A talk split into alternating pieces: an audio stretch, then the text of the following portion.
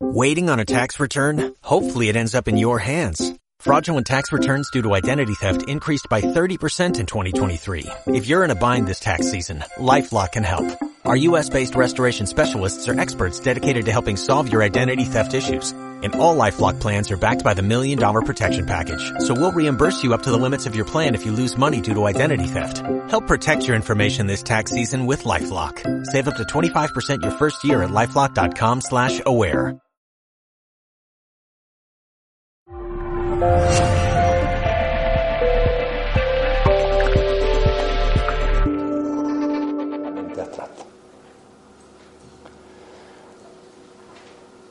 Termina el día y nos podíamos preguntar, en este día, ya que mi mente tiene como dos ventanas, la mente concreta y la mente abstracta, ¿qué tiempo he estado mirando por la ventana de la mente concreta y qué tiempo he estado mirando por la ventana de la mente abstracta? Ya que estoy siempre utilizando la mente, ¿qué tiempo he utilizado la mente concreta y qué tiempo he utilizado la mente abstracta? Ahí también el resultado suele ser desalentador, porque la estadística nos dice que la mente abstracta ocupa el 90%, el 95%, el 99% o el 100% del uso que hacemos de nuestro nivel mental. Siempre es mente concreta.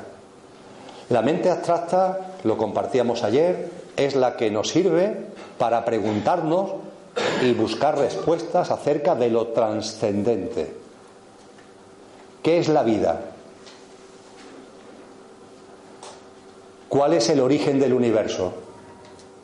¿Qué es la muerte? ¿Qué es la divinidad? Lo que planteaba vuestra compañera, ¿y todo este lío para qué? ¿Qué hago yo aquí? ¿De dónde vengo? ¿A dónde voy? Este tipo de cuestiones. Esto es lo que interesa y de lo que se ocupa la mente concreta. Y la mente concreta es la que sirve para ponerla en marcha para comprender la vida, para entender la vida, para verla y para vivirla. Pero claro, para eso hay que desarrollarla, para eso hay que expandirla. Y realmente le damos poco uso. Está ahí como en embrión, como adormecida. Y lo que las tradiciones espirituales serias nos han dicho desde siempre es que la mente abstracta hay que desarrollarla. ¿Cómo la desarrollamos? Pues siempre que a tu vida traiga cuestiones, entre comillas, trascendentes, la estás desarrollando. Y cuando hablamos de cuestiones trascendentes pueden ser muy trascendentes, medianamente trascendentes o un pelín trascendentes. En cualquier caso, cosas que te saquen de lo cotidiano Cosas que te saquen del sota, caballo y rey de lo material. Hablábamos de la guerra de las galaxias. Bueno, pues ver una película tipo Guerra de las Galaxias, hombre, no es que sea, con el perdón de los que os guste, ¿eh? no es que sea una cosa como para tirar cohetes, pero oye, ya hace que tu mente se coloque en algo que no tiene que ver con lo cotidiano, ya hace que tu mente empiece a, a centrarse en asuntos que van un poquito más allá. La Guerra de las Galaxias, Star Trek, El Señor de los Anillos, hace que ya empieces película de ciencia ficción, no digamos ya películas como Matrix, pongamos por caso, o El Sexto Sentido, que plantea el tema de lo que puede ser la muerte y la vida más allá de lo que llamamos muerte. Este tipo de cosas ya empiezan a ayudar a desarrollar la mente abstracta.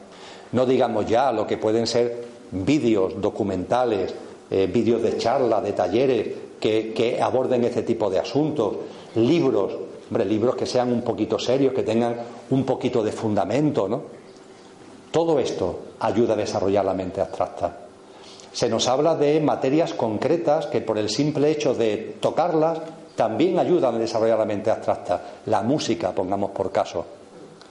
Muchas artes donde se pone en marcha la intuición, donde aunque después utilice la mente concreta para plasmarlo, pero hace falta que haya una intuición, una inspiración.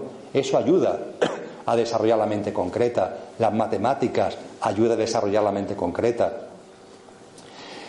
Algo tan precioso como esto lo hacen muchos, eh, muchas escuelas de, sabiduría, el estudiar libros en conjunto, estudiar libros en común.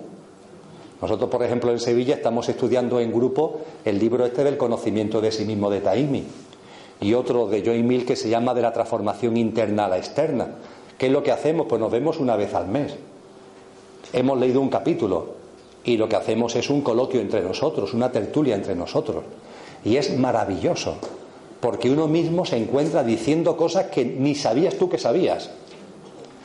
Y este tipo de asuntos ayuda a desarrollar la mente abstracta. Todo lo que te saque del sote caballo y rey de lo cotidiano, de lo material, ayuda a desarrollar la mente abstracta. Y el desarrollo de la mente abstracta es importante porque a su vez tiene un impacto en tu vida. Y el impacto en tu vida lo habíamos olvidado. Hoy lo están recuperando alguna gente. Y esa recuperación hay algunas personas que intentan llevarlo a clave de negocio. Pero vamos a quitarle cualquier connotación de negocio. Esto es algo que se sabe desde la noche de los tiempos. Que ha habido siempre gente interesada en divulgarla, aunque no han llegado a mucha gente. Y se basa en el hecho de que en el plano mental, cuyo nivel inferior es la mente concreta y el nivel superior es la mente abstracta, entre la mente concreta y la mente abstracta, que pertenecen al mismo plano mental, entre la mente concreta y la mente abstracta hay un punto de conexión. Hay un punto de conexión. Y ese punto de conexión que algunos desde el punto de vista fisiológico dicen que está entre la pituitaria y la, pineal, ese punto de conexión hoy no tiene nombre, pero en, las lenguas antiguas tiene nombre. Meteros en internet y poner antakarana. Antakarana, con K, es como en sánscrito se llama a ese punto de conexión entre el nivel superior de la mente, mana superior, mente concreta, perdón, mente abstracta, y el nivel inferior de la mente, manas inferior, mente concreta. Ese punto de conexión se llama antacarana. Y antacarana. Sí, perdón. Yo es una duda que tengo. Yo, por ejemplo, cuando tengo muchos problemas, y son problemas gordos además, se me pega una canción, ¿Sí? una canción y se me pega una cantinela. Y, y, no la canto, la tengo en la mente metida, y a lo mejor una sevillana y a mí no me gusta la sevillana y la que menos me gusta del mundo. y yo creo que para no pensar, a lo mejor en ese gran problema que tengo. Pues claro. ¿Puede ser la mente abstracta o la mente concreta? Claro. No, eh, no, eso es mente concreta, pero la está utilizando con inteligencia. Sí, sí. Hombre, lo que, lo que, lo que compartes, fijaros, me lleva a, hablar de un asunto, lo voy a hacer con brevedad, pero que también está aconsejado desde siempre. Hay personas que, una persona me ha dicho, y aconsejame un libro. Claro, los libros que yo puedo aconsejar son por mis experiencias. Y las experiencias de cada uno son las de cada uno. Eh, los que me conocéis de aquí sabéis que yo me empecé a ocupar nuevamente. Digo nuevamente porque ya os conté que cuando era jovencito estaba muy en el tema espiritual, que estuve a punto de meterme a cura y ese tipo de asuntos. Pero después ya mi vida se fue por otros derroteros. Volví otra vez al ámbito del interés por la espiritualidad a partir de un libro que cae en mis manos, el Kibalión. El Kibalión. Y por tanto es el libro que yo aconsejaría, el Kibalión. El Kibalión a mí me vino muy bien porque yo tengo una mente muy científica, entre comillas, muy racional de economista, matemáticas, eh, eh, todo muy eh, tabulado. Y claro, el Kibalión, como te explica una serie de principios, que son principios científicos de cómo funcionan las cosas, pues la verdad es que a mí me impactó mucho y me sirvió para empezar a andar con un paso distinto. Pues bien, el Kibalión lo que hace es divulgar la creen de la creen de los principios herméticos los llamados principios herméticos. Y uno de ellos, al hilo de lo que tú comentas, eh, lo, lo comparto, es el principio de polarización. Se nos dice que todo tiene su opuesto, aunque realmente es lo mismo, es como la pescadilla que se muerde la cola. Pero a lo que lo quiero sacar ahora, no voy a entrar en lo que este principio significa, es que es muy útil para las turbulencias emocionales y mentales, es muy útil la técnica de la polarización. Es decir, que si en tu mundo emocional y sobre todo en tu mundo mental aparece una turbulencia de, con relación, pongamos por caso, a una situación de ira, a una situación de, de cólera, entonces traes a tu mente pensamientos de paz. Tú te notas que estás ahí tenso, encolerizado, enfadado. Bueno, pues una forma de tranquilizar esa perturbación es frente a esto que tengo ahora voluntariamente, conscientemente, yo voy a crear pensamientos de paz. Y la canción que tú hablas puede ser un paisaje, el mar, la montaña, en fin, algo, algo que para vosotros como imagen traslade paz, traslade sosiego, traslade calma. Esto se llama polarizar. Polarizas tu mente en el sitio contrario. Cuando tú ves que hay una turbulencia, pues entonces traes pensamientos que sean precisamente del lado contrario. Para que es como si al tirar para acá, tú ahora pones pesos aquí. Para que finalmente se nivele y haga de contrapeso a esa turbulencia que estás viviendo. Esta técnica de la polarización que tú puedes estar haciendo casi inconscientemente con el tema de las canciones que traes a tu mente es también adecuada. Y te agradezco que lo hayas sacado porque también viene bien cuando estamos hablando de tranquilizar, minorar los procesos mentales. Eh, en la mente concreta y en la mente abstracta, ese punto de conexión, como os decía, es antacarana. Y Antacarana, en los seres humanos, está en embrión, puramente en embrión. Y es algo que tenemos que desarrollar. Y Antacarana solamente se abre, solamente crece cuando desarrollamos la mente abstracta. Desarrollando la mente abstracta, se abre y se desarrolla Antacarana. Expandiendo y utilizando la mente abstracta, se abre y se desarrolla Antacarana. Y esa apertura de Antacarana los antiguos lo dibujaban mucho antes de Cristo Jesús como un cáliz, como una flor o como un cáliz que se abre. Antacarana se abre, ese punto que está ahí como escondido, como en semilla, se abre y crece en la medida en que vamos expandiendo la mente abstracta. Y esto tiene una serie de consecuencias en nuestra vida que vamos a ver inmediatamente. Dime.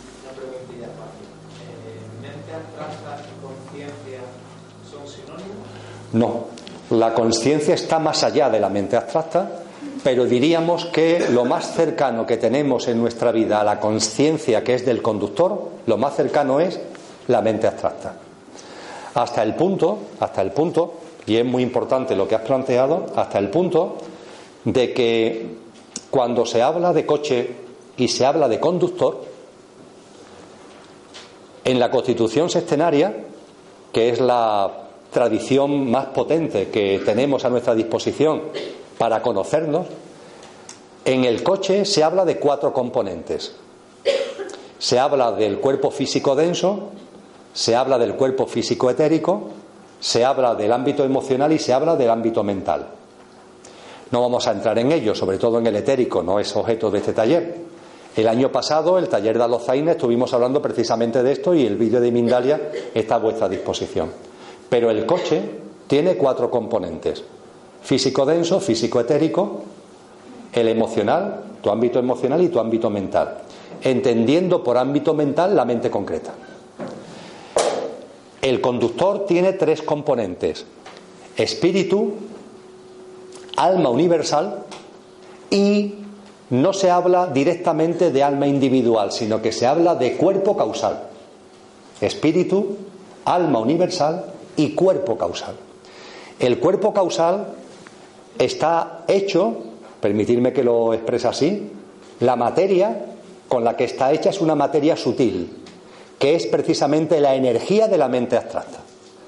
La energía de la mente abstracta crea un espacio que es un espacio mental, pero es un espacio mental sutil.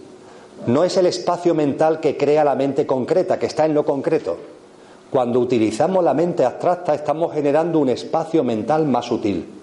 Y es en ese espacio mental donde, permitirme que también lo diga así, aterriza nuestra alma. El alma universal aterriza en cada uno como alma individual y lo hace en nuestro espacio, en el espacio que está creado por energía de mente abstracta. Eso hace que la mente abstracta se asocie ya con el conductor, ¿eh? que es a lo que tú ibas, se asocie ya con el conductor. Y se le llama cuerpo causal porque en ese espacio generado con energía de mente abstracta está nuestra alma individual y también almacenamos de vida en vida, de vida en vida, almacenamos el karma, las relaciones de causa y efecto y las tendencias que hayamos generado en nuestras vidas anteriores. Lo del karma es muy fácil de entender. El karma es simplemente que todo lo que hacemos tiene consecuencias. Todo. Yo cojo este vaso, lo suelto y el vaso se cae. Todo lo que hacemos tiene consecuencias. Eso es el karma. Y hay consecuencias que se agotan rápidamente.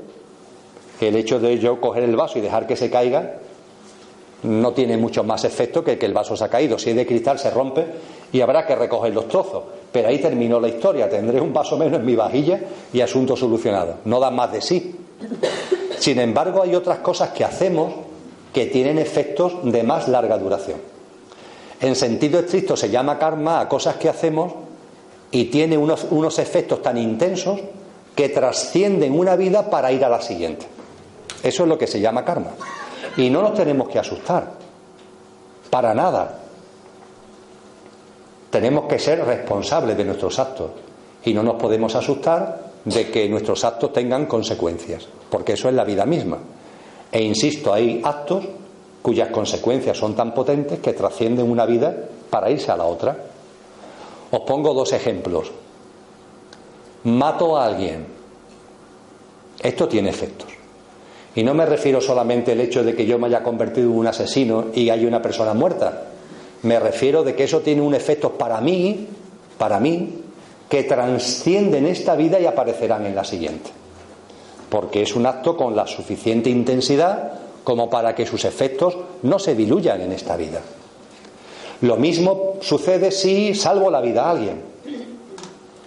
Hay alguien que se está ahogando, alguien que está en un incendio y salvo la vida de alguien. Eso tiene un efecto inmediato y es que salvo la vida de alguien, pero para mí tiene un efecto, en este caso se habla de karma positivo, que irá a la siguiente vida. En cualquier caso, el karma, incluso el negativo, no hay que verlo como negativo. La palabra karma también viene del sánscrito y en su raíz es la misma que la palabra creatividad. Fijaros qué belleza, creatividad. ¿Y esto qué es lo que significa? Esto significa que el karma que tú traigas de otra vida es una oportunidad que se te presenta para que eso lo quites de en medio. El problema sería que eso no apareciera. El problema sería que eso, es, eso quedara ahí como escondido. Sería una especie de sombra, por decirlo de alguna manera. Lo mejor es precisamente que aparezca en tu vida, porque te da oportunidad, en la forma que aparezca, te da oportunidad que ahora en tu evolución en conciencia puedas limpiarlo, puedas quitarlo, puedas superarlo. Es una oportunidad de superación. No veamos el karma como algo hay que ver, las cosas. No, no, no. El karma aparece en la vida como consecuencia de efectos potentes que vienen de otra, pero es una oportunidad de crecimiento y de superación. Pues bien, las relaciones de causa y efecto pasan de vida a vida unidas al alma en el cuerpo causal. Y de la misma forma pasan lo que en sánscrito se llaman las escandas. Las escandas son las tendencias que tú hayas generado en esta vida. No nos damos cuenta, pero estamos generando tendencias. Y algunas de estas tendencias arraigan tanto en nosotros que van más allá. Y se plasman en la siguiente vida tendencias en el carácter, tendencias en el comportamiento, que arraigan y vuelven a aparecer. Y a veces vuelven a aparecer incluso con efectos contrarios. Hay personas que se han reprimido en su sexualidad Hablábamos antes de que incluso para ser espiritualmente muy elevado, cuando no te ha llegado el momento, intentas no sé qué, no sé cuánto, reprime. Y esa represión a veces transciende tu vida y aparece en la siguiente. Y a veces aparece en la siguiente llevándote al a lo contrario, con una tendencia a la promiscuidad. ¿Sí? Esto es así. Aparece como una tendencia a la promiscuidad. A veces aparece como una represión sexual, la llevas contigo, y a veces aparece como todo lo contrario, para como me he reprimido tanto y esa tendencia la tengo ahí por en esta vida, ¡yum! hay algo que te lleva a todo lo contrario. Oye, ¿por qué tienes esa inclinación tan promiscua, tan de estar por un lado para otro, ahí siempre? Porque hay algo que precisamente te viene de otra vida que te está impulsando a eso. En fin, no me voy a enrollar con esto.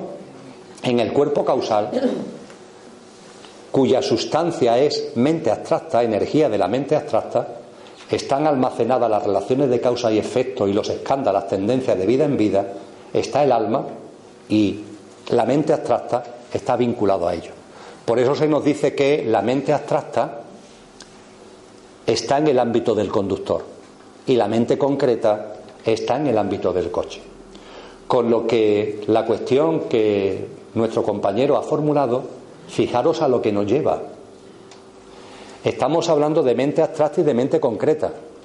Estamos hablando de que hay un punto de conexión antacarana entre la mente abstracta y la mente concreta.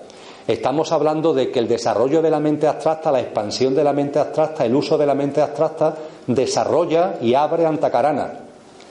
Y antacarana, como es el punto de conexión entre la mente abstracta y la mente concreta, también es el punto de conexión entre el conductor y el coche. Esa es la importancia de Antacarana. Es el punto de conexión entre el conductor y el coche. Y ese punto de conexión se activa, se pone en marcha cuando desarrollamos la mente abstracta. Y si la mente abstracta no se desarrolla, ese punto de conexión no se pone en marcha. Ahora hablaremos de lo que sucede cuando ese punto de conexión se pone en marcha, porque tiene influencia en nuestro mundo mental y en nuestro mundo emocional. Ahora hablaremos de eso. Pero antes, permitirme que hable un poquito acerca de ese punto de conexión y del juego conductor-coche. Pero antes hay un compañero que quiere compartir algo. Puedo esperar al final, pero es que tiene mucho que ver con la mente abstracta. Yo creo que en el mundo del arte se da bastante ese punto de antacarana, de, unión, porque se necesita eh, unir la parte abstracta con la parte concreta. porque hay que materializar de alguna manera, ya sea pintura, música, cine. Y eh, hablando del cine, como has comentado algunas cosas, yo creo que muchas veces estamos muy próximos o estamos dentro de esa mente abstracta, pero no somos conscientes. Eh, es lo mismo que en el cine, hay muchas películas que tienen banda sonora, pero no la percibimos. Y muchas veces esa banda sonora es una parte más importante del contenido de la película que las propias imágenes una hace pocos días, el Blade Runner reciente. hay imágenes, hay escenas que la música es decisiva. Y para mí, yo lo veo que es la mente abstracta la que está moviéndose ahí. Lo que pasa es que muchas veces no nos damos cuenta. Yo mismo, ayer, estos días que he visto la película, sí me he dado cuenta, pero hay otras muchas películas que no, que no, te, no lo percibes. Y yo creo que en muchas cosas de nuestra vida sucede eso, que está ahí la mente abstracta, pero no somos conscientes de ella. Totalmente de acuerdo, totalmente de acuerdo. Y desde luego en, el, en lo que llamamos mundo del, arte, eh, vamos a suponernos, ya que un personaje que todos conocemos, ¿no? Beethoven. Beethoven forzosamente, ¿no? Tenía que tener por lo menos destellos enormes de que le tenían que llegar a través de Antacarana, por el desarrollo de la mente abstracta, esa inspiración, esa intuición. Después, curiosamente, era una persona que su mundo emocional y mental tenía muchas turbulencias, pero podríamos decir que tenía momentos de lucidez.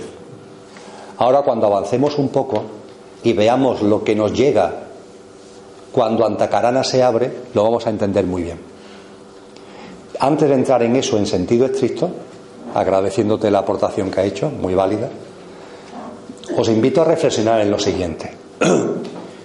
Muchos de los que estamos aquí, alguna vez en nuestra vida, ahora o antes, nos hemos dicho, quiero encontrarme conmigo mismo.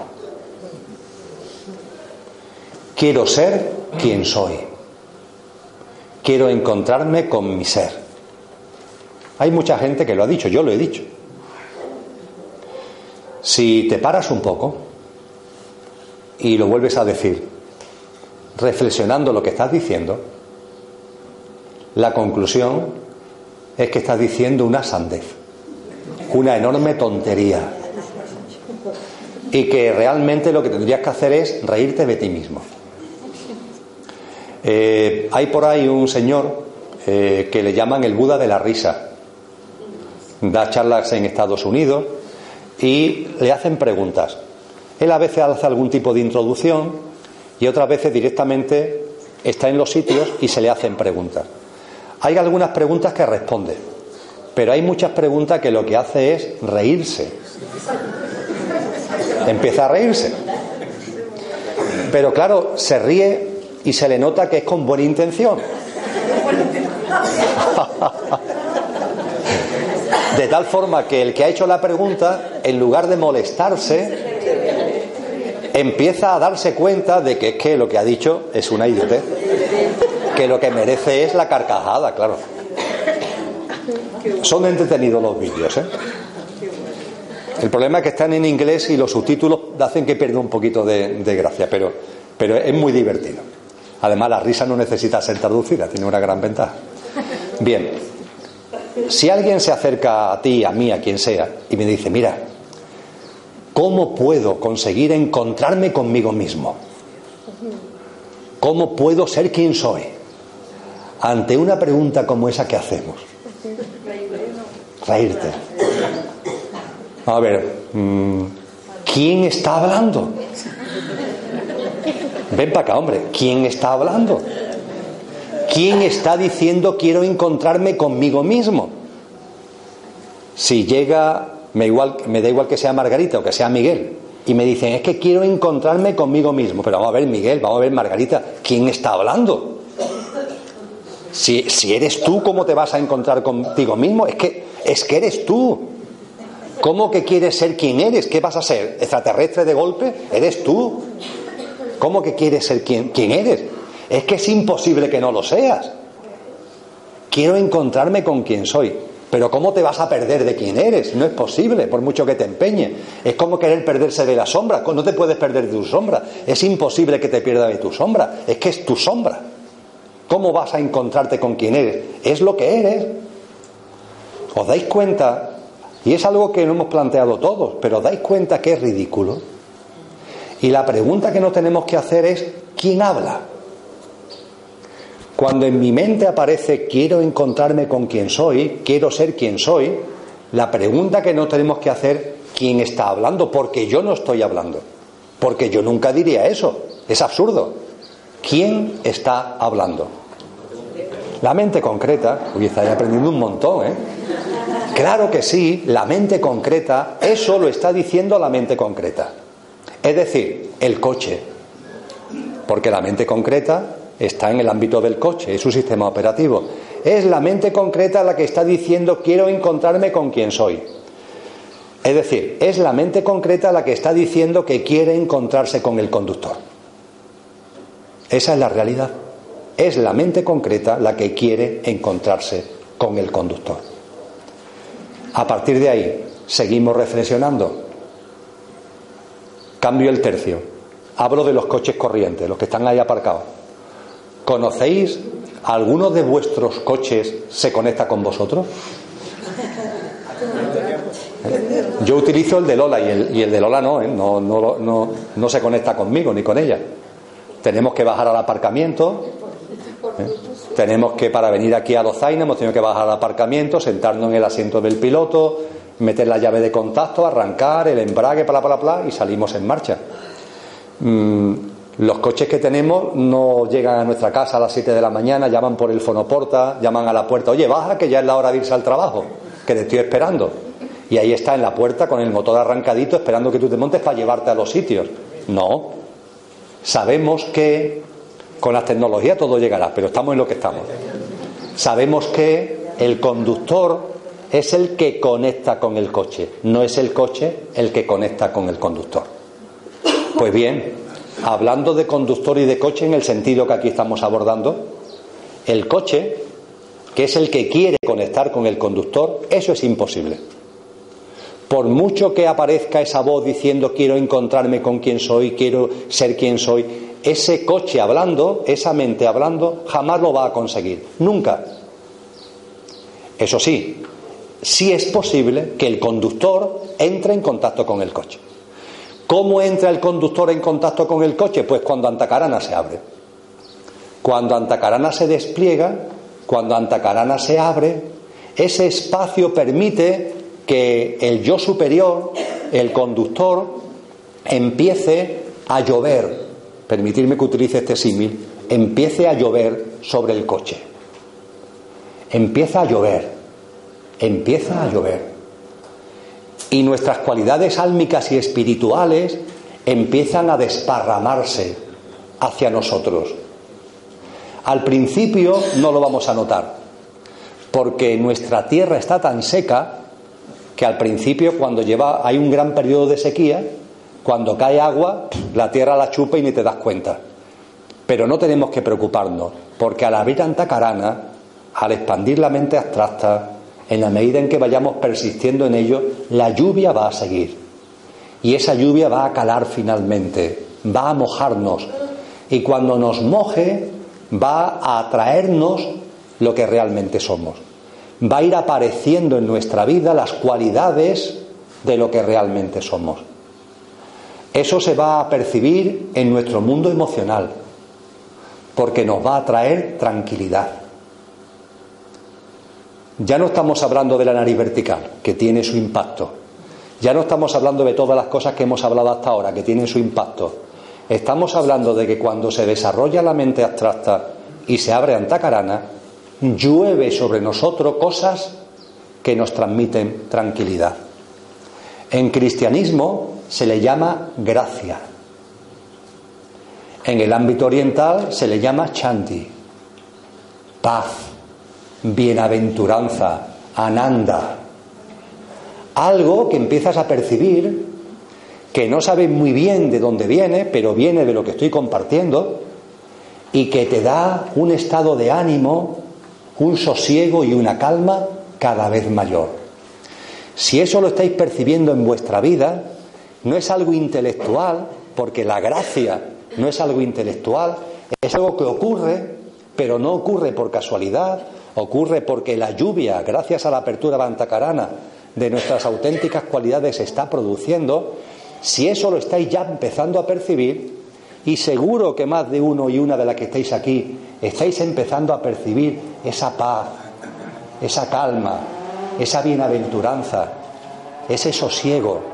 Y os sorprendéis incluso de vosotros mismos, de vosotras mismas. Oye, que antes, ante determinadas cosas, me sulfuraba y ahora, en cambio, tengo una paz, tengo un sosiego, veo las cosas de otra forma, eso es señal de que vuestras cualidades más bellas, más vuestras, están ya afectando al coche, ya están incidiendo en el coche, en vuestro mundo emocional. Y pasa también en el ámbito mental. En el ámbito mental empiezan a llegar una serie de cosas. Fijaros, en el esquema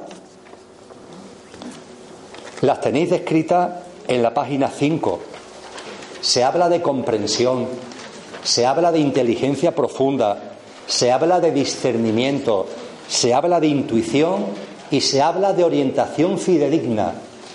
Todo eso va llegando a la vida de forma natural cuando lo que somos empieza a llover sobre el coche, gracias a esta apertura que a su vez se produce debido a la expansión de la mente abstracta.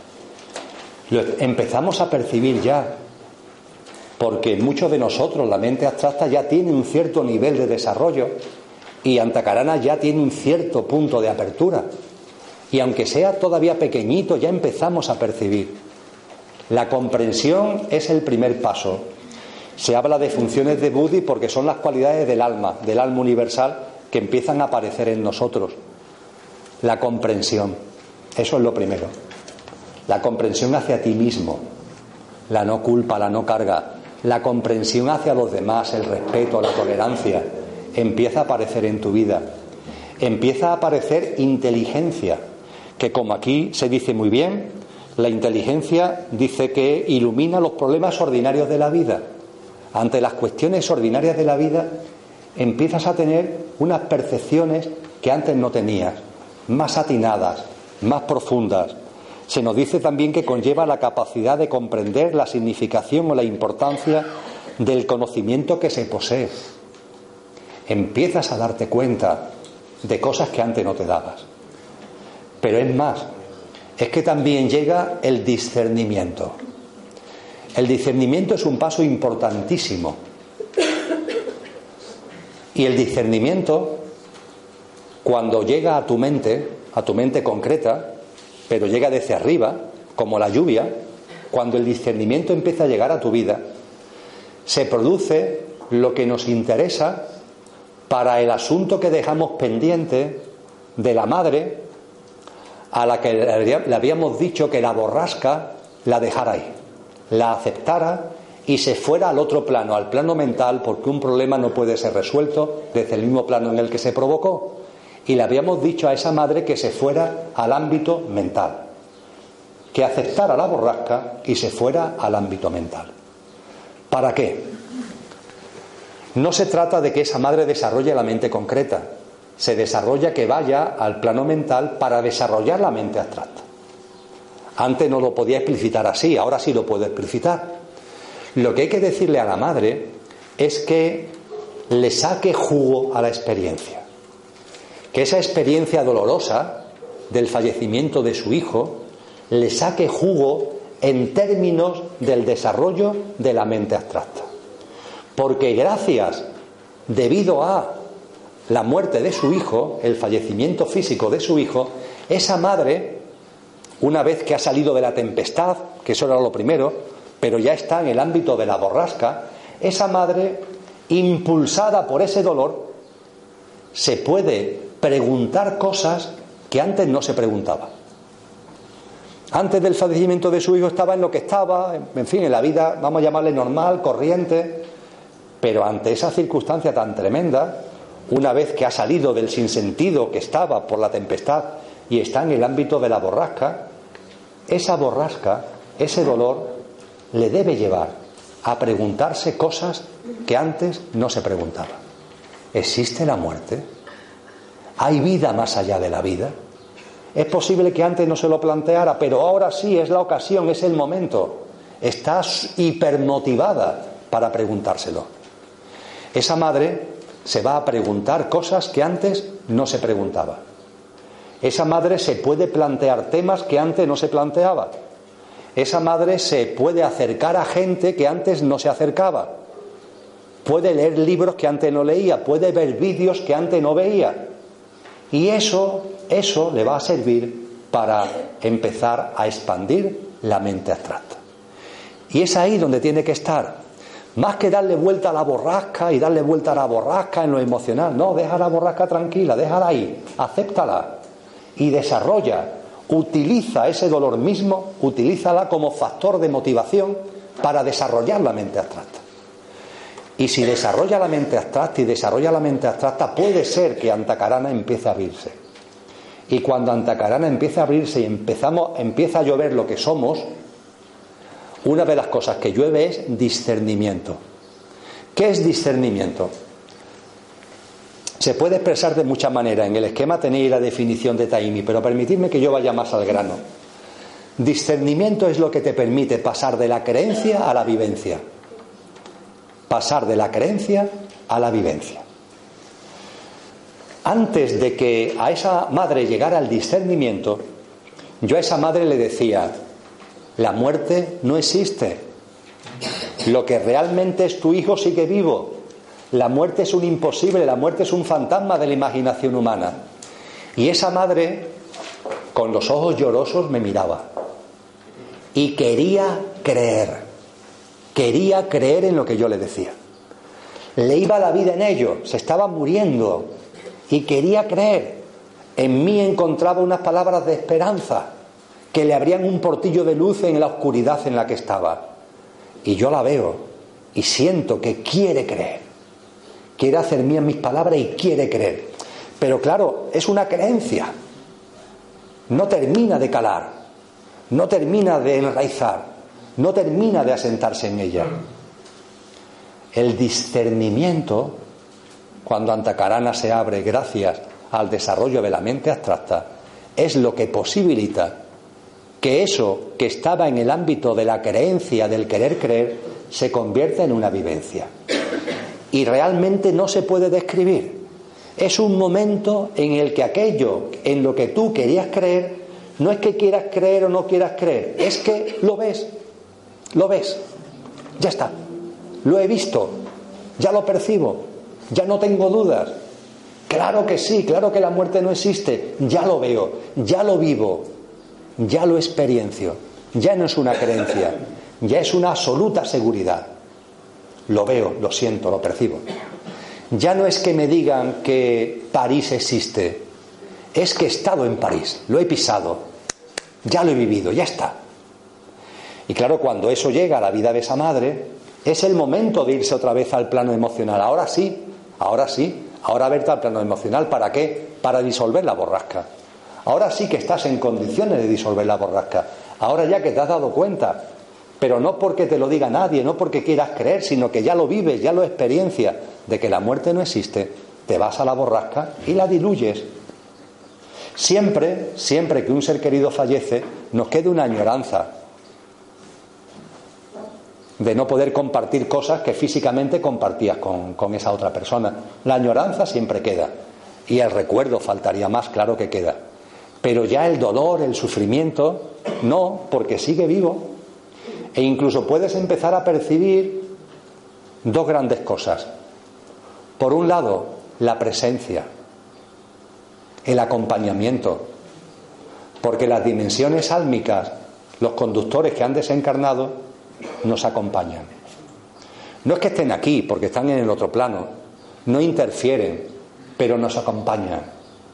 Y ese calor, esa cercanía, ese acompañamiento lo podemos percibir.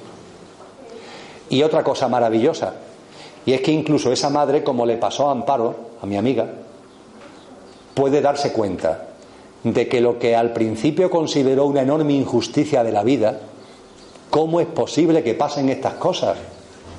¿Cómo es posible que yo haya tenido un hijo para que se me muera de cáncer a los dos años? ¿En qué tipo de mundo, en qué tipo de creación pueden ocurrir este tipo de cosas tan llenas de sufrimiento? Esa era su primera reacción. Pero cuando llega el discernimiento, Amparo se dio cuenta de que detrás de ese hecho lo que hay es un pacto de amor. Un pacto de amor. El alma que encarnó en su Hijo, tenía un pacto de amor con su alma. Y en el plano de luz, de alma a alma, acordaron vivir esa experiencia. Normalmente, el alma del que muere pronto, del niño, de la niña, suele ser la que más ha evolucionado en autoconsciencia debido a vidas anteriores y se ofrece generosamente a vivir la experiencia de encarnar para que al año, dos años, cinco años, quince años, por enfermedad, por accidente, se produzca el fallecimiento.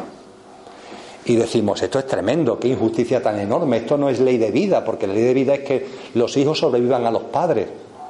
Pero es que ahí hay un pacto de amor, porque el alma de la madre, el alma del padre, necesitaban, ya que estamos en mayo, como agua de mayo, algo una experiencia tan tremenda en su vida que le obligara a romper con la dinámica de entretenimiento, de, de olvido en la que estaban.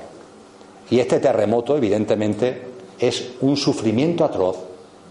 El tambaleo es impresionante, pero a su vez abre la puerta a la posibilidad de empezar a ver cosas que antes de ninguna forma ibas a ver. Y el alma de Amparo, gracias a eso, está viviendo una vida bestial, que le está aportando un nivel de autoconciencia tremendo. Una persona que a partir de ahí se ha especializado en cuidados paliativos de cáncer a niños.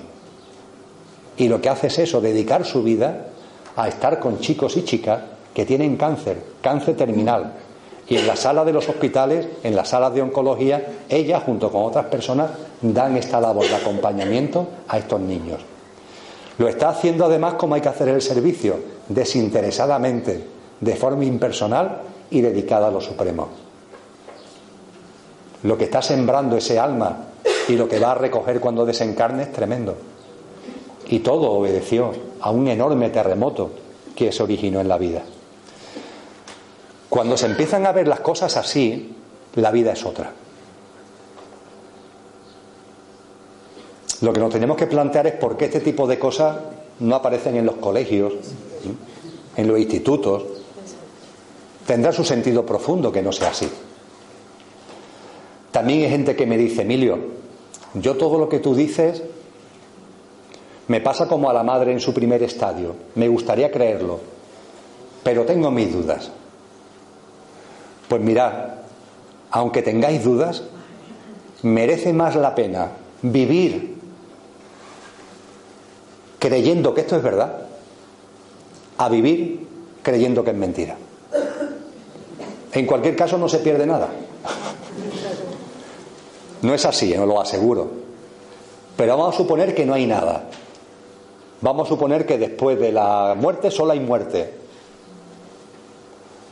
Bueno, pues es mejor vivir de la forma que estamos compartiendo, aunque después no haya nada, que vivir aunque no haya nada creyendo que no hay nada. Porque la vida es más plena, porque la vida es más intensa. Pero de corazón, cuando va llegando el discernimiento, nos damos cuenta que ninguno de estos sabios y sabias que ninguno de estos maestros y maestras han estado equivocados. No creerme a mí, poner vuestro punto de atención en todos ellos. Todos van a estar equivocados. Los consideramos pilares de la civilización actual, nuestros grandes referentes. Y todos han hablado de esto. Todos han hablado de vida más allá de la vida, todos han hablado de lo trascendente, todos sin excepción, todos. Todos van a estar equivocados de Buda a Einstein, de la Osea a Cristo Jesús, de Platón a Zoroastro, etcétera, etcétera, etcétera. Todos han hablado de esto, todos van a estar equivocados. Yo os animo a que, por supuesto, indaguéis y reflexionéis cada uno por vosotros mismos. Pero también este hecho de que tanta gente seria, tanta gente potente, hayan llegado a la misma conclusión, también nos tiene que servir de motivación y nos tiene que aportar entusiasmo. Dime. no pensaba decirlo, pero es que por si alguien le sirve, como experimentando en la actualidad lo que se está refiriendo, porque mi hermano murió con 25 años en un accidente de tráfico que no se sabía cómo había sido. Se salió de la carretera entrando a Córdoba. Bueno, pues estuvo ocho días en la UCI y falleció. Y ahora resulta que están llegando los, nietos a la familia. Y, yo veo una relación de seres de mi familia que ya se han ido con estos niños que están llegando, y concretamente con el que más tengo conmigo allí en Córdoba, porque los demás no están en Córdoba, pues me causó una impresión que me confirma lo que tú estás diciendo por si a alguien le sirve. Que voy en el coche con él porque lo recojo muchos días. ¿Qué edad tiene? Cuatro años. Pero esto fue con tres, ¿eh? Mm. Ahora tiene cuatro porque lo cumplió en febrero, pero esto fue el año pasado. Y se me cruza por la rotonda un coche igual que el de mi hermano, un panda blanco, y me dice, mira, Lala, mira, ese coche es como el que yo tengo. él lo dice en presente, ¿eh? ese coche es como el que yo tengo. ¿Y sabes qué me pasó? Que me, me, dieron un golpe y me sacaron de la carretera. Me achucharon y me, me dejaron solito.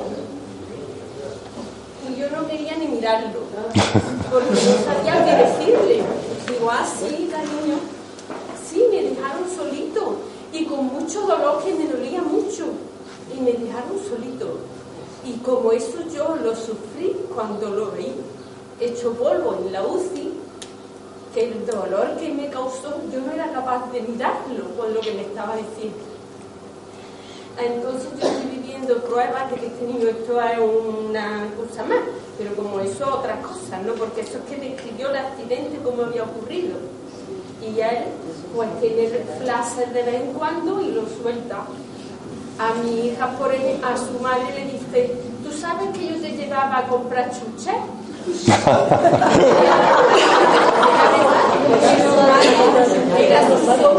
claro. tres niñas, y las montaban en el coche, venga. Las llevaba a películas, las llevaba al puentecillo y le dice así, dice, sí, vaya con la hermana, le dice, vaya con la hermana. Y ese es un caso, por si alguien le sirve de algo, porque yo lo estoy viviendo cada día.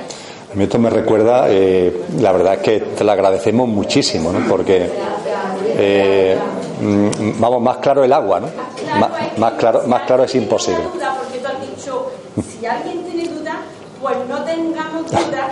Y si, y si os cuento con otros, que no quiero contar, porque veo la, y los niños que están llegando ya a traer algo a la familia de, de, de decir, ya eso mm, lo hemos superado. Aquí venimos a, amarnos y, ya no lo sufren, ya esas experiencias no son de sufrimiento.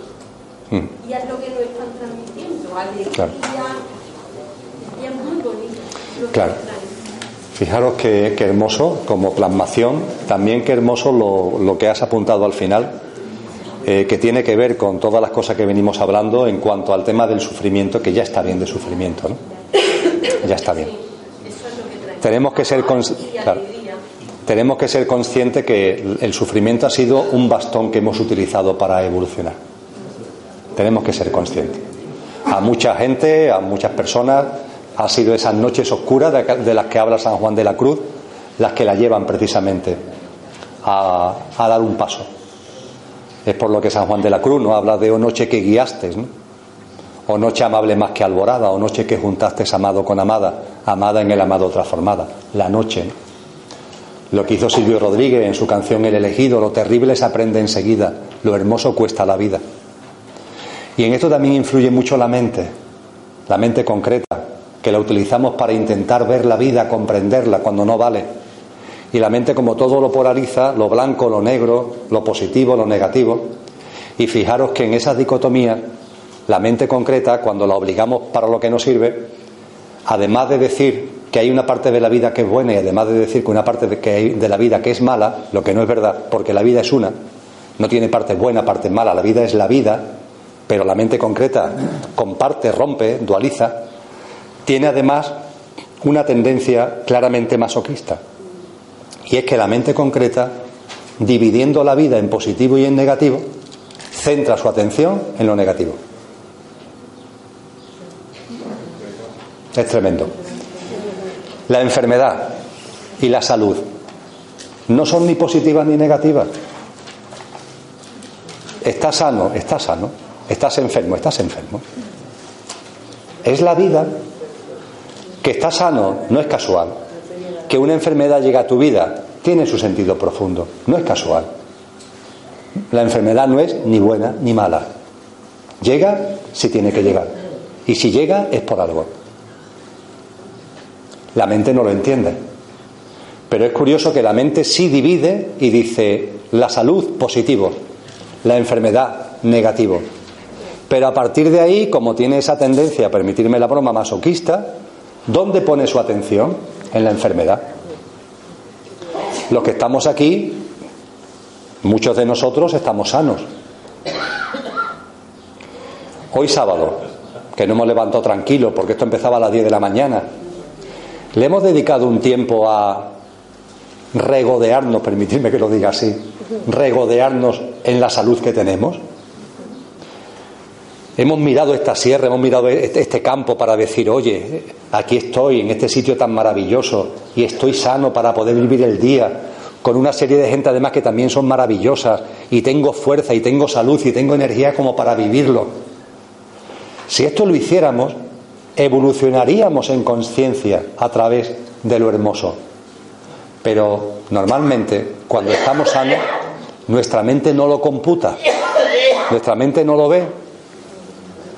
En cambio, cuando aparece lo que la mente califica de negativo, la mente se obsesiona y no se quita lo negativo ni un momento de la cabeza. En cuanto que la enfermedad llega a nuestra vida, todo el día estamos pensando que estamos enfermos. Vamos, una gripe, no digo ya cosas más graves, que también, por supuesto, pero una simple gripe ya estamos todo el día pensando y dándole vuelta a que tenemos gripe. Es como funciona la mente cuando la utilizamos para lo que no vale. Cuando utilizamos la mente abstracta, Antacarana se va abriendo, y va llegando a nuestra vida la comprensión, una inteligencia profunda, el discernimiento, la intuición, también la intuición.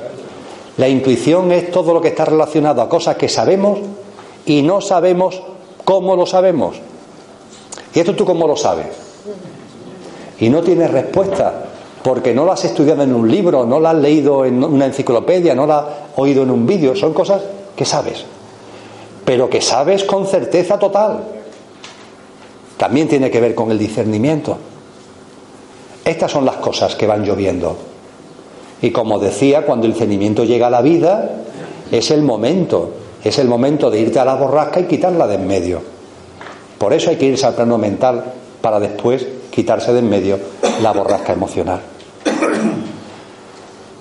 Las cosas que van llegando a nuestra vida nos podíamos quedar aquí, ¿eh? Y el taller, de hecho, podía concluir aquí.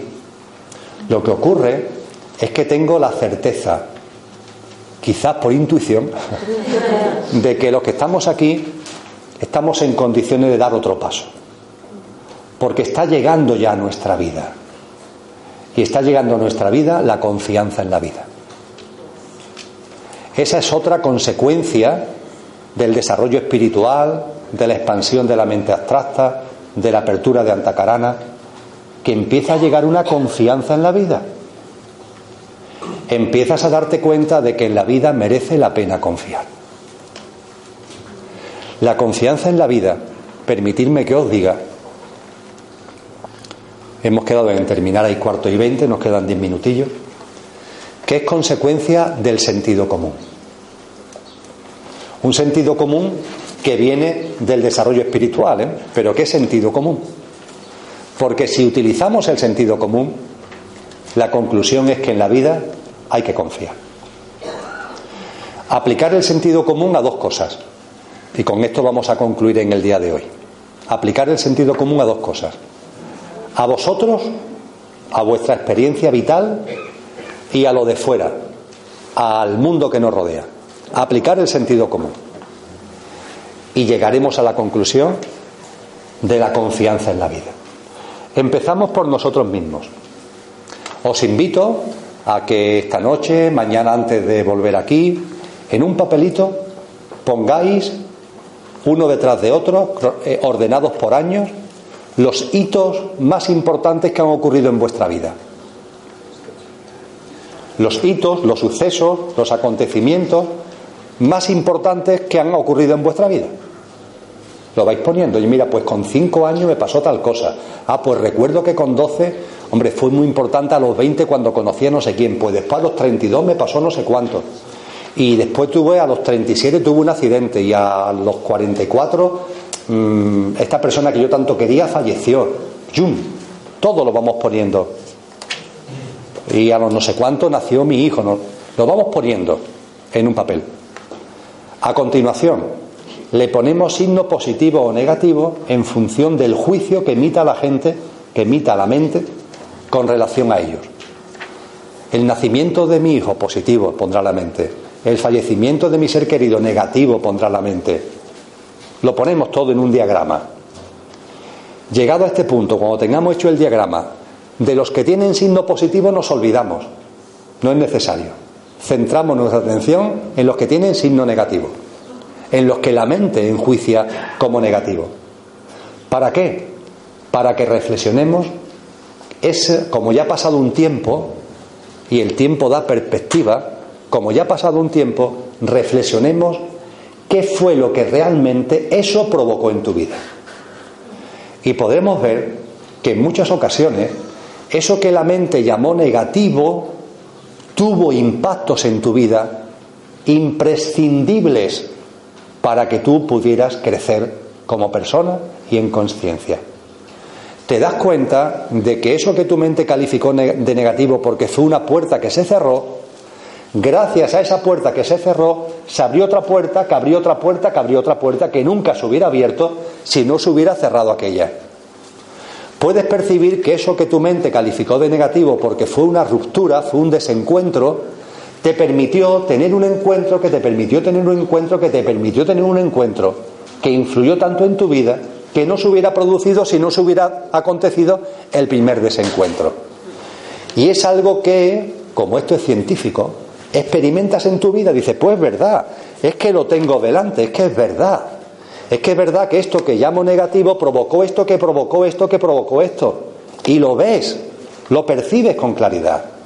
Entonces te das cuenta de que los cuentos infantiles tienen una gran verdad con el tema del sapo. ¿Sí? ¿Quién no, ¿Quién no sabe el cuento infantil? Está en todas las culturas, por cierto. Los pobres sapos, no sé por qué siempre lo ponemos ahí como feos y lo rechazamos. Pero en los cuentos infantiles que nos dicen, no rechaces al sapo, abrázalo, bésalo y verás que es un príncipe, que es una princesa. Pues esa es la vida, la vida es así, en la vida aparecen sapos y nuestra mente lo rechaza. Pero si la mente concreta la pusiéramos en su sitio y utilizáramos la mente abstracta, nos daríamos cuenta que ese sapo tiene un regalo para ti, es un príncipe, una princesa, y lo único que tienes que hacer es besarlo. Lo único que tienes que hacer es abrazarlo. Lo único que tienes que hacer es aceptarlo. Confío en la vida. Y esto no es un sapo, esto es un príncipe.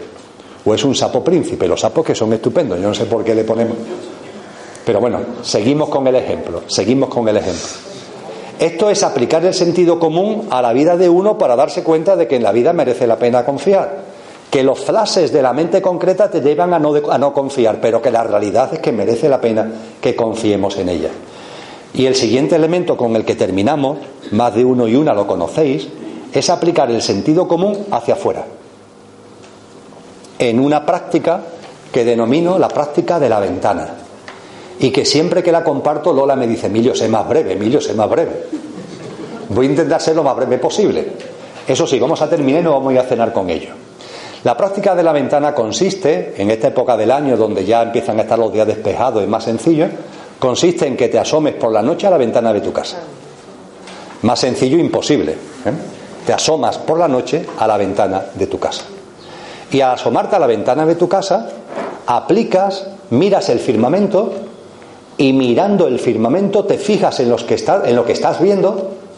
¿Qué estás viendo? Estrellas. La luna, estrellas. Da igual que veas pocas o veas muchas. Si estás en la naturaleza, verás muchas estrellas. Si estás en una gran ciudad, verás pocas estrellas. Pero siempre algunas verás. Pues pon tu atención en esas estrellas que estás viendo y además contémplalas con el conocimiento que gracias a la ciencia tenemos de esas estrellas. Y a partir de ahí la práctica de la ventana consiste en decir, aquí estoy yo, un ser humano. Ya sabemos que es un conductor encarnado en un coche. Un ser humano.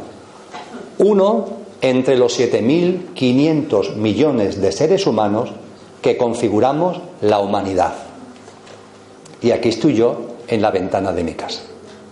Por cierto, la humanidad, lo recordamos, es una especie de vida entre los millones, decenas de millones de especies de vida que hay en este planeta.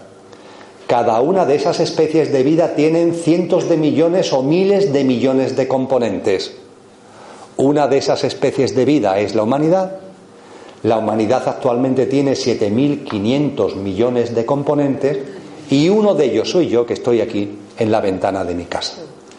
Y todos, todos los componentes de todas las especies estamos en la madre tierra, que nos integra, que nos permite vivir todas estas experiencias. La tierra tiene 4.500, 4.300 millones de años. y tiene la curiosa costumbre de girar sobre sí misma a una velocidad tan enorme que ni nos damos cuenta. Si minorara la velocidad sería un problema porque nos marearíamos, pero va tan rápida que ni nos damos cuenta. Y lleva haciéndolo 4.300 millones de años. El mismo tiempo que lleva, no solo dando vueltas sobre ella misma, sino dando vuelta en torno al Sol. La estrella que nos da vida, el logo solar que nos da vida y lleva así la Tierra 4.300 millones de años dando vueltas siempre a la misma distancia aproximadamente, siempre en, en el mismo eje rotatorio desde hace más de 4.000 millones de años. Junto con la Tierra sabemos que hay otros planetas también dando vuelta al Sol, ¿verdad? Algunos tienen más edad que la Tierra y lo hacen siempre a enormes velocidades y en círculos, ciclos y circuitos perfectos y constantes. La estrella que llamamos Sol, a su vez, es una estrella. Entre los 200.000 millones de estrellas que constituyen la Vía Láctea, la galaxia en la que vivimos. 200.000 millones de estrellas. Cada una de esas estrellas con sus sistemas planetarios, igual que nuestro Sol. Y cada una de esas estrellas están dando vueltas en torno al centro de la galaxia. Elípticas, círculos elípticos.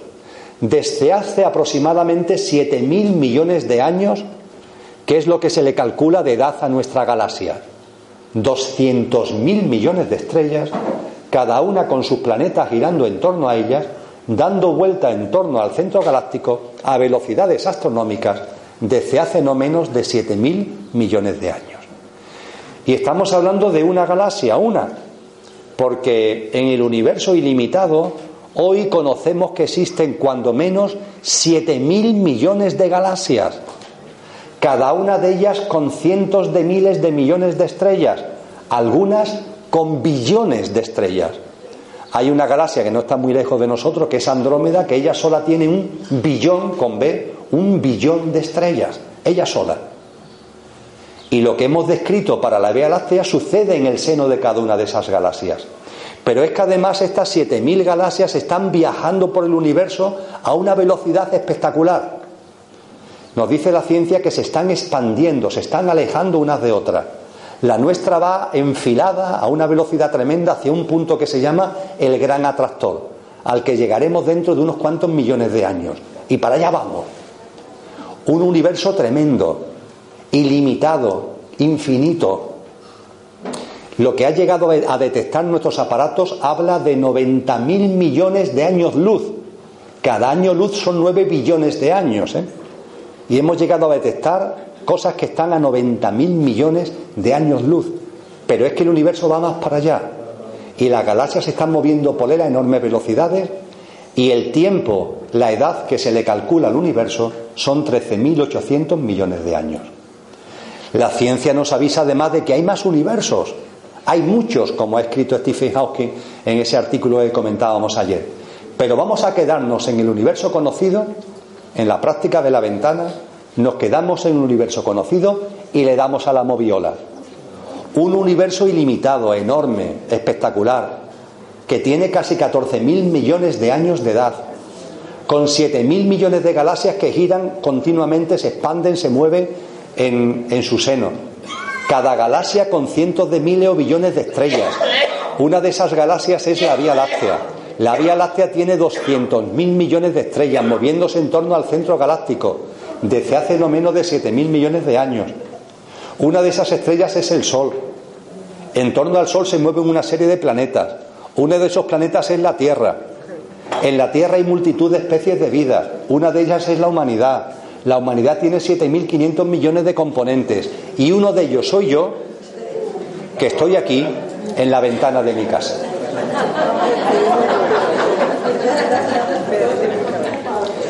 Llegado a este punto, estamos a punto de concluir, pero no hemos concluido todavía. Ha llegado el momento culminante de la práctica. Estamos hablando de confiar en la vida. Ha llegado el momento culminante de la práctica. Cogemos el dedo y señalamos ese firmamento. Y en voz alta, para que nos escuchen, nos escuchen nuestros vecinos, decimos, Pues aquí hay algo que no funciona. Aquí hay algo que habría que cambiar. Aquí hay algo que tendría que ser de otra manera.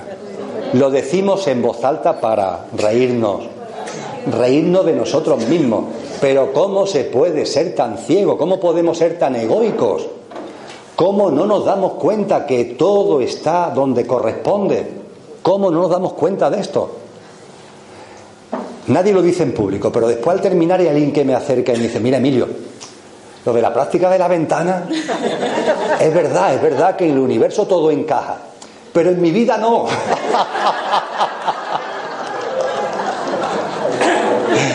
Y entonces yo como practico la veracidad le digo, ¿qué pasa? ¿Que tú eres una singularidad espacio-tiempo? Todo en el universo está en su sitio menos tú. ¿No será que te puede el egocentrismo, que te puede una visión muy egocéntrica de las cosas? Por sentido común, no habría que darle la vuelta y empezar a confiar en la vida y empezar a comprender que el problema que tenemos es que queremos entender la vida con la mente concreta que para ello nos sirve y llegamos a conclusiones erróneas. Confía en la vida, confía en la vida. Y como esto es algo que se puede comprobar, confiar en la vida una semanita, por favor.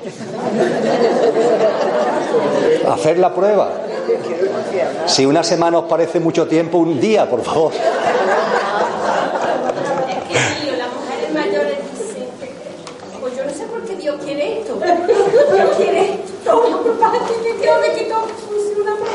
Dios es inocente, decía Blavatsky, Dios es inocente. Eh, todo está en su sitio y en la vida de verdad merece la pena confiar. Y cuando confiamos, lo practicamos, te das cuenta. Entonces ya es que esa es la prueba del algodón.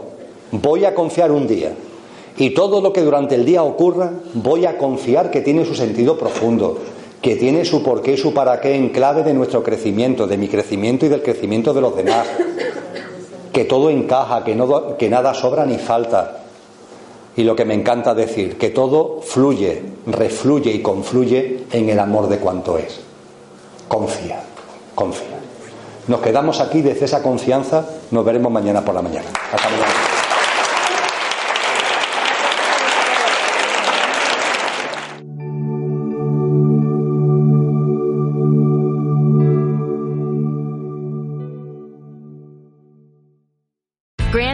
University makes earning your degree possible with over 130 academic programs for traditional campus students with more than 80 bachelor's programs offered online.